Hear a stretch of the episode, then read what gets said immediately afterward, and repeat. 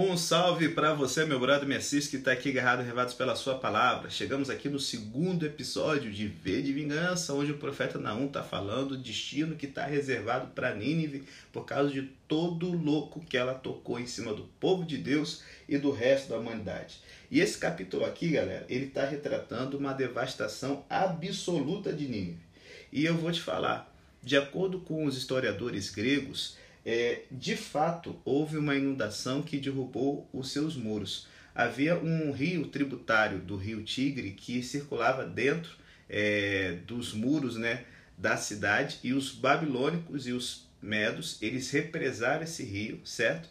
É, com eclusas, igual o canal de Suez, que a gente viu aquela treta toda do navio por esses dias e tal. E aí, quando fez uma barragem bem grande, um volume enorme de água, os exércitos da Babilônia e da Média soltaram aquele rio que foi com uma devastação, inundando tudo e arrebentando os muros da cidade, tornando fácil então a conquista, né? E aí qual foi o resultado? Os medos e os babilônios destruíram a cidade, deixando-a saqueada, vazia e arruinada, conforme diz aí o verso 10 do capítulo 2. E aí você fala assim: por que, por que, por que Deus permitiu isso? Simples, porque Deus disse: acabou. O julgamento de Deus sobre Nínive foi tão completo e eficaz, galera, que a cidade desapareceu por eras, certo?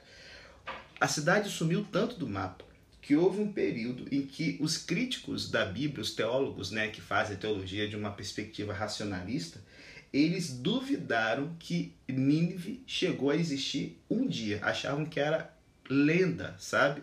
Dos autores da Bíblia. É, gente, a, a destruição foi tão grande que em 331 a.C., ou seja, 300 anos depois da sua destruição aproximadamente, Alexandre o Grande ele travou a batalha de Galgamela nas proximidades de Nínive e ele não sabia que já houvera ali uma cidade. Foi somente no ano de 1845 da nossa era que dois ingleses começaram uma escavação arqueológica e descobriram os restos da grande cidade de Nínive, perto da cidade atual do Iraque, chamada Mossul. Olha, se liga, quando Deus faz a sua obra completa de vingança, meu irmão, ele faz ela de uma forma perfeita.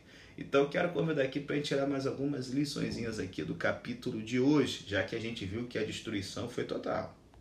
Pode ser que você esteja se perguntando, mas pastor, o que, que esses caras fizeram para Deus estar tá tão determinado a se vingar dessa galera e né, de destruir a cidade como se fosse um outro dilúvio? Simples. Do verso 11 ao 13, Deus usa uma figura de imagem muito conhecida e muito querida pelos assírios. Ele diz que a cidade de Nínive é como um covil de leões. E quem são os leões? São os assírios que estão é, arrebatando o que eles querem, tocando louco, matando é, a, as suas presas da forma mais cruel possível. É, não sei se você já parou um tempinho para ver como é que era a cultura, a arte do Império Assírio, mas você vai perceber que os leões eles são muito característicos dessa cultura.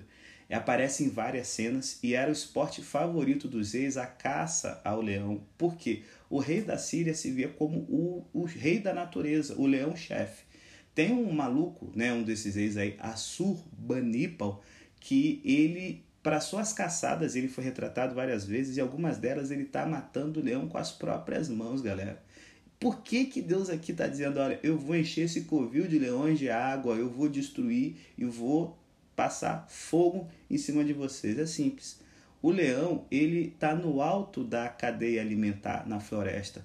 Não tem um predador que, sem ter uma ferramenta como o ser humano, consegue vencê-lo. E, assim, a, o leão, ele não produz nada. Ele não, não, não vai para o campo, ele não vai fazer comércio ele vive em cima do que ele consegue tirar na base da força, da violência e da morte. Assim era a economia da Síria. Ela era baseada no saque a outras nações. De uma a duas vezes por ano, os exércitos assírios faziam expedições militares que eles limpavam a economia das nações vencidas para poder encher os cofres públicos do seu reino. Os assírios tomavam, gente, o alimento de pessoas inocentes para manter o seu luxuoso padrão de vida. E com isso, eles faziam com que os outros passassem por privações para que os seus excessos fossem mantidos. Sabe? É isso que está trazendo a ira de Deus. privar pessoas inocentes para sustentar o luxo de alguns é um pecado que provoca a ira de Deus ainda hoje. E como cristãos, nós devemos nos posicionar firmemente contra essa prática que é comum, porém maligna, certo? E Jesus usa esse termo covil lá na purificação do templo. Vocês tornaram esse templo aqui uma toca de ladrões. Gente, é, Deus ele promete destruir a fortaleza dos opressores. A sua vida é uma vida em que você é um predador como um leão. Todo mundo que você se aproxima é só para sugar, é só para, sabe, tirar, é só para tirar, explorar até a pessoa não ter mais vida. Ou você é uma pessoa que, como Cristo, você dá a sua vida em prol, em benefício das pessoas que te cercam. Pensa nisso, porque viver vacilando desse jeito é uma vida que atrai a de Deus.